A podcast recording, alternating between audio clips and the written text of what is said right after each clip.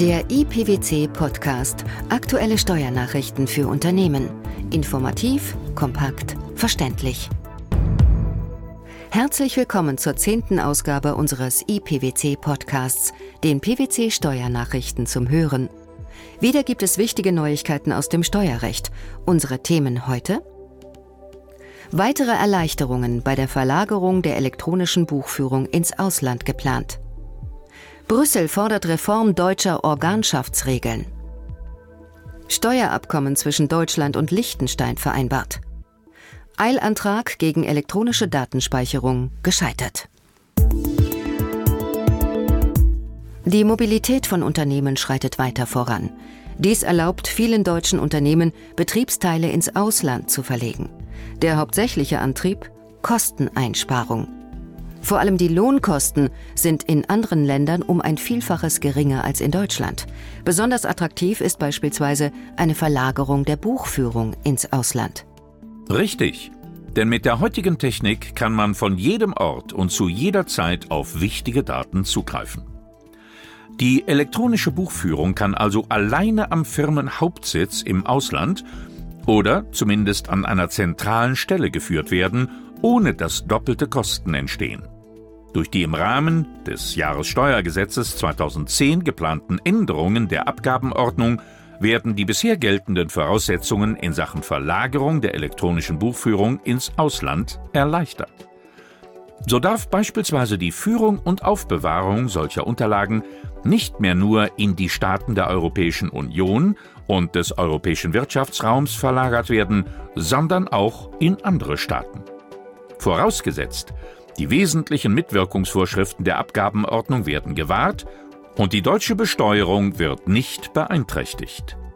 Iris Selch, Wirtschaftsprüferin bei PwC in Frankfurt, erläutert, die bisher obligatorische Zustimmung der ausländischen Stelle zum Datenzugriff durch den deutschen Fiskus ist nun nicht mehr erforderlich. Das ist vor allem deshalb interessant, weil die bisher erlaubte Gangart, die Buchführung nur ins EU-Ausland oder den EWR auszulagern, monetär nur geringe Vorteile mit sich brachte. Anders sieht das mit der Neuregelung aus. Dennoch gibt es auch ein Aber. Denn neben zahlreichen Vorteilen ist die Verlagerung der Buchhaltung ins Ausland auch mit Risiken verbunden, die vermieden oder wenigstens minimiert werden sollten. Im Bereich der Buchführung ist zu beachten, dass der Datenzugriff jederzeit gewährleistet sein muss. Außerdem muss die Möglichkeit bestehen, die Daten vor Ort auch auszuwerten, da sie zum Beispiel in Quartalsabschlüsse einfließen. Auch gesetzliche Vorschriften zur Aufbewahrung von Buchführungsunterlagen im Inland zu Dokumentationserfordernissen und vor allem die deutschen Vorschriften des Handelsgesetzbuchs müssen einkalkuliert werden. Iris Selch sagt, es sollte in jedem Fall eine genaue Abwägung von Vor- und Nachteilen erfolgen und eine individuelle Prüfung der Gegebenheiten angestrebt werden.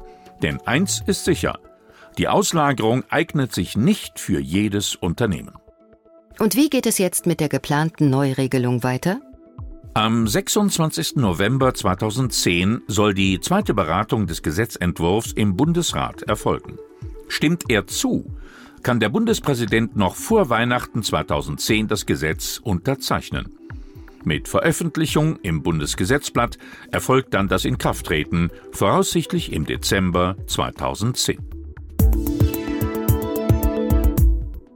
Das deutsche Steuerrecht für ausländische Unternehmen ist nicht mit dem Recht der Europäischen Union vereinbar. Das jedenfalls behauptet die Europäische Kommission. Deshalb hat sie Deutschland förmlich aufgefordert, seine Steuervorschriften zu ändern. Ganz genau. Die Kritik Brüssels nach deutschem Recht kann ein nach dem Gesellschaftsrecht eines anderen Mitgliedstaats gegründetes Unternehmen mit Sitz im Ausland und Geschäftsleitung in Deutschland nicht die Organgesellschaft eines deutschen Konzerns werden. Und das, obwohl das Unternehmen in Deutschland uneingeschränkt steuerpflichtig ist. Damit entgehen dem Unternehmen die steuerlichen Vorteile, die sich aus der Verrechnung der Bilanz der Tochterunternehmen mit der der Konzernmutter ergeben. Nach Auffassung der Kommission verstößt Deutschland damit gegen das Recht auf Niederlassungsfreiheit. Neben den deutschen treffen aber auch die belgischen und griechischen Steuerregeln in Brüssel auf wenig Gegenliebe. Beide Staaten wurden ebenfalls ermahnt, diskriminierende Vorschriften bei den direkten Steuern zu ändern. Erhält die Kommission binnen zwei Monaten keine Stellungnahme, die sie zufriedenstellt, kann sie den Gerichtshof der Europäischen Union anrufen.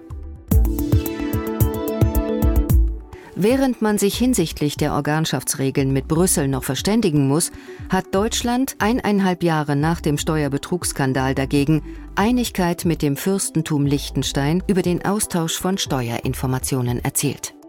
Die Vereinbarung, die nun unter Dach und Fach gebracht wurde, folgt dem Musterabkommen der Organisation für wirtschaftliche Zusammenarbeit und Entwicklung. Das Abkommen verpflichtet dazu, Informationen, die für die Besteuerung im entsprechenden Staat erheblich sind, auf Ersuchen zu übermitteln. Dazu zählen Angaben über die Eigentümer von Gesellschaften, einschließlich Bankauskünften und Mitteilungen. Es stellt damit die steuerliche Zusammenarbeit beider Staaten auf eine neue Grundlage. Mit Blick auf weitergehende offene Fragen im Steuerbereich sind auch weitere Sondierungen geplant. So konnte etwa bei den Verhandlungen zum Abschluss eines Doppelbesteuerungsabkommens bereits überwiegend inhaltliche Einigkeit erzielt werden. Beide Länder möchten die Verhandlungen bis zum Jahresende abschließen. Ebenfalls vereinbart ein Abkommen zwischen Deutschland und dem Commonwealth Dominica über den Informationsaustausch in Steuersachen. Dieses Abkommen bedarf bis zu seinem Inkrafttreten noch der Ratifikation durch die gesetzgebenden Körperschaften. Der aus dem Altgriechischen stammende Vorname Elena heißt übersetzt Fackel oder Glanz. Ob der Fiskus diese Übersetzung im Kopf hatte, als er Elena auf den Weg brachte, ist nicht belegt.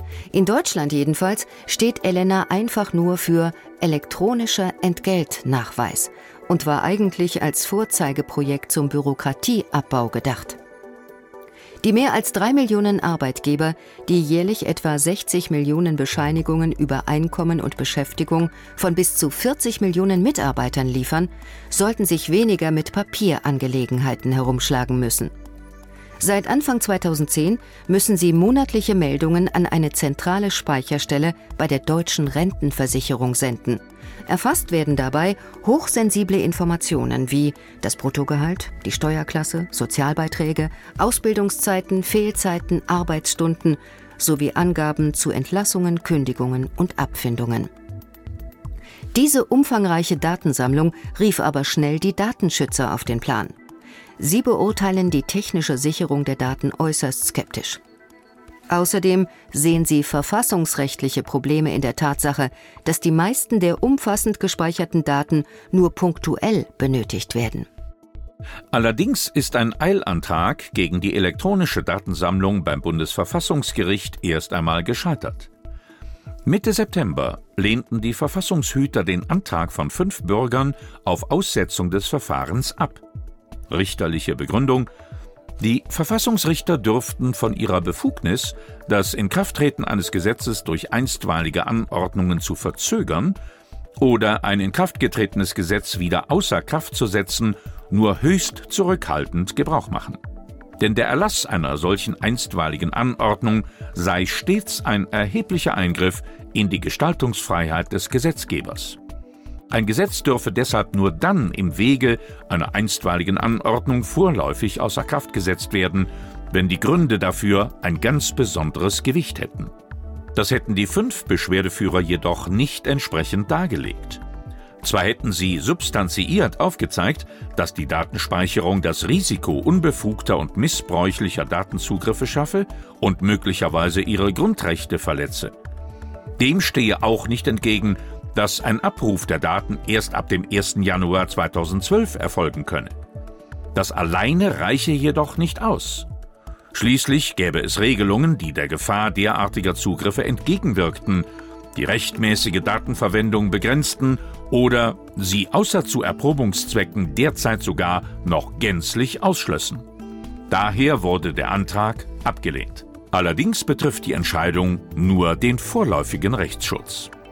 Im Hauptsacheverfahren, in dem sich das Gericht noch einmal intensiv mit einer möglichen Grundrechtsverletzung durch das Elena-Verfahren beschäftigen wird, könnte das Gericht auch zu dem Ergebnis kommen, dass das Verfahren die Grundrechte der Bürger verletzt.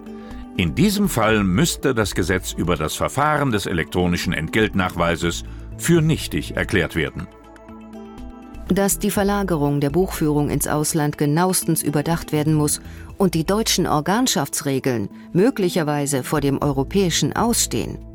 Dass das Fürstentum Liechtenstein sich nunmehr mit der deutschen Finanzverwaltung austauscht und die elektronische Datensammlung vom Bundesverfassungsgericht genauestens unter die Lupe genommen wird, das waren die Themen der zehnten Ausgabe des IPWC Podcasts, den PWC Steuernachrichten zum Hören. In der nächsten Ausgabe versorgen wir Sie mit Neuigkeiten zu folgenden Themen. Wann bei Geschäftsbeziehungen zum Ausland Gewinnkorrekturen vorgenommen werden müssen. Einkünfteerzielungsabsicht von Gewerbeimmobilien ist konkret festzustellen. Familienstand bei Steuerermäßigungen für Handwerkerleistungen entscheidend? Doppelte Umsatzsteuerbefreiung ist mit EU-Recht vereinbar. Wir freuen uns, dass Sie dabei waren und hoffen, dass Sie auch das nächste Mal wieder in den IPWC-Podcast reinhören. Steuerliche Beiträge zum Nachlesen finden Sie in der Zwischenzeit wie immer unter pwc.de.